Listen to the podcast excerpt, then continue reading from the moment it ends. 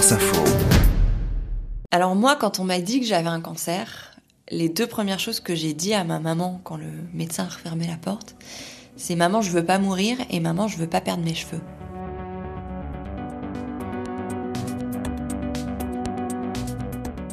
Je m'appelle Clémentine, j'ai 30 ans et je me bats contre un cancer. Chapitre 8 J'ai l'air d'un clown. C'est con, hein. Il y a plein d'autres trucs auxquels j'aurais pu penser. Mais mes cheveux, c'était tout de suite, euh, je vais plus en avoir. Je vais être chauve, je vais plus avoir de sourcils. Mon, mon moi, mon visage va changer. Le changement d'identité tout de suite par le physique, je ne voyais que ça. Et puis finalement, au premier rendez-vous, on parle de la chimiothérapie. Euh, je n'ai même pas posé la question. Mon oncologue me dit tout de suite, a priori, avec cette chimio-là, vous ne perdrez pas vos cheveux. Et là, mais j'ai un soulagement pas possible. Et dans ma tête, je me dis presque, euh, YOLO, envoie ta chimio, tout va bien. Euh, c'est génial, quoi. Je suis hyper rassurée. Alors que, sincèrement, euh, avec le recul, mes cheveux, c'était rien, quoi, à côté du reste. Et il se trouve que malheureusement, je perds quand même mes cheveux parce que la science n'est pas exacte et que euh, bah, peut-être que ça marche très bien en fait la chimio sur moi, peut-être parce que je suis jeune, ça marche hyper bien, ça détruit hyper bien les cellules qui se reproduisent vite, et moi je me retrouve à perdre mes cheveux. Alors pas tous mes cheveux, je dirais à peu près 50%, mais du coup très vite ça me gêne. Et ça devient inesthétique. Parce que euh, j'ai des trous par endroits. Et ben, ça se voit quoi. On voit qu'il y a une perte de volume. Euh, quand je m'attache les cheveux, ça fait des trous par endroits. J'ai retrouvé une photo il y a pas longtemps que j'avais envoyée à une amie, mais c'est affreux en fait. Quand je le revois, ça me choque énormément. Et très vite, ça ne devient plus possible en fait. Et je me dis, bah, il va falloir faire quelque chose.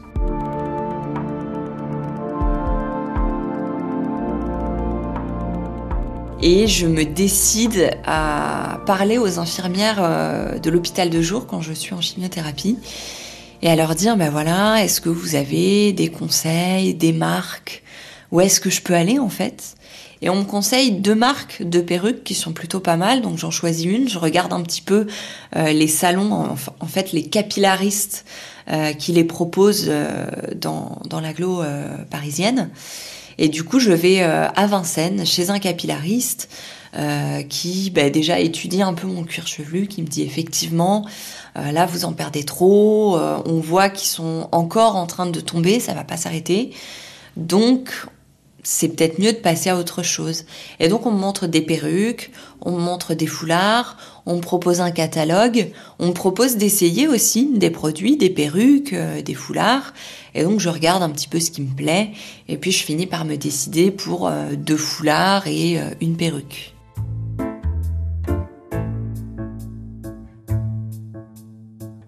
Première fois que je sors avec ma perruque, j'ai l'impression que tout le monde voit que j'ai une perruque. Concrètement, on a l'impression que les gens ne voient que ça. Alors que pas du tout, a priori, de ce que me dit mon conjoint, de ce que me disent mes parents, euh, de ce que me disent mes amis, euh, ça se voit pas, quoi. Quand tu me connais pas, euh, la coupe me va plutôt bien. en plus, je me suis fait le luxe d'avoir quelques mèches un peu blondes. tu vois, c'est un peu le luxe que, que tu as, c'est que tu peux choisir ta coiffure, ta longueur, euh, t'as pas à coiffer le matin, euh, ça bouge pas. Quelque part, il y a, vraiment des avantages avec la perruque. Hein. Mais le premier jour où tu sors avec ta perruque, t'as l'impression d'être un clown.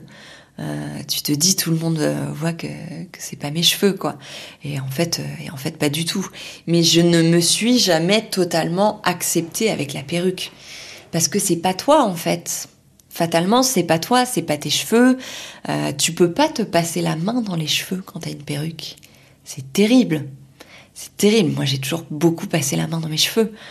Euh, donc, euh, quelque part, tu, sais que c'est pas toi. Tu le sais tout le temps que c'est pas toi. T'as le geste et puis tu t'arrêtes. Euh, tu t'arrêtes ou tu mets la main et puis tu sens l'espèce de pas le grillage mais tu vois le, le, truc en plastique sur lequel sont implantés les cheveux et puis tu te dis bah non tant pis je vais pas le faire je l'ai encore je peux te la montrer si tu veux je vais aller te la chercher donc tu vois c'est une perruque c'est une coupe courte qui est rangée précieusement dans sa boîte et rangée dans la salle de bain parce que j'ai pas pu la descendre à la cave. Je n'y arrive pas pour l'instant. Je pourrais la ranger dans ma cave, ça prendrait moins de place. Mais hum, la remiser, ça voudrait dire que c'est peut-être derrière moi. Et je suis un peu superstitieuse dans la vie. Et j'ai pas réussi à, à la mettre à la cave. J'ai pas réussi à la mettre derrière moi pour l'instant.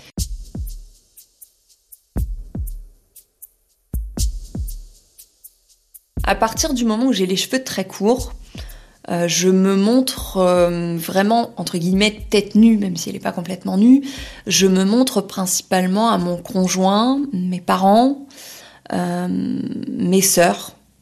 Mais pour les autres, je mets un, petit bonnet. c'est pas vraiment un foulard, c'est pas une perruque, c'est juste un petit bonnet qui permet, voilà, de d'embellir un petit peu la chose, on va dire. Et si, il y a, y a, une catégorie de personnes à qui je, je, montre une fois la tête nue, et ça donne lieu à un épisode très drôle, c'est mes neveux et nièces, qui, sont, euh, qui ont entre 5 et 13 ans.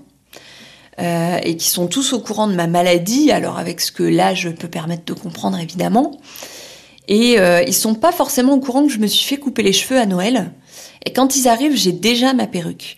Sauf qu'une perruque, euh, toutes les personnes qui en ont porté te le diront, au bout de 5 heures, on en a un peu ras-le-bol, on a envie de se gratter le crâne, enfin voilà.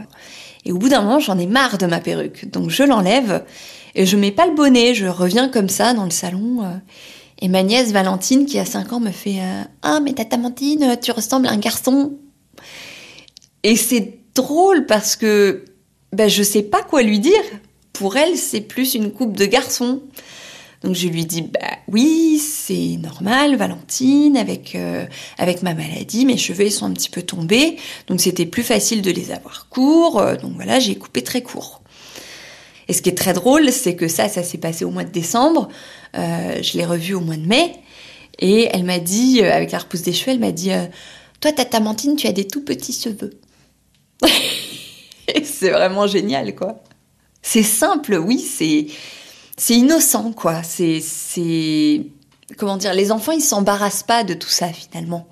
Moi, je me suis embarrassée de beaucoup de complexes. Et eux, finalement, c'est très simple. Euh, je suis malade, je prends des médicaments. Point. Ma maladie, elle fait tomber mes cheveux, je les coupe court. Point. Ben, j'ai des petits cheveux, ça s'arrête là.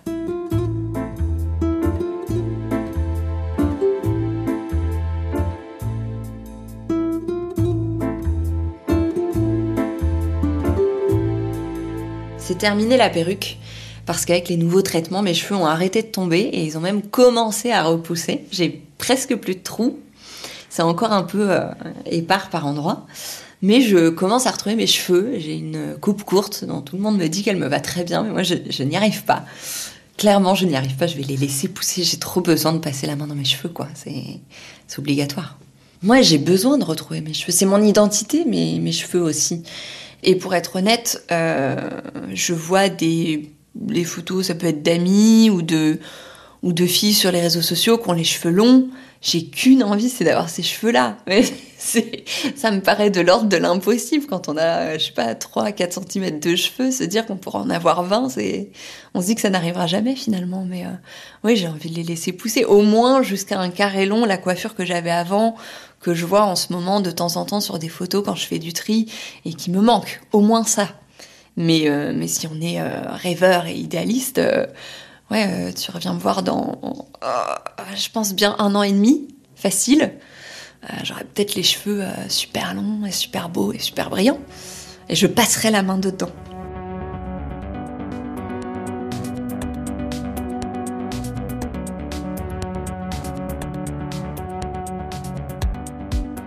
À suivre, un boulot de malade.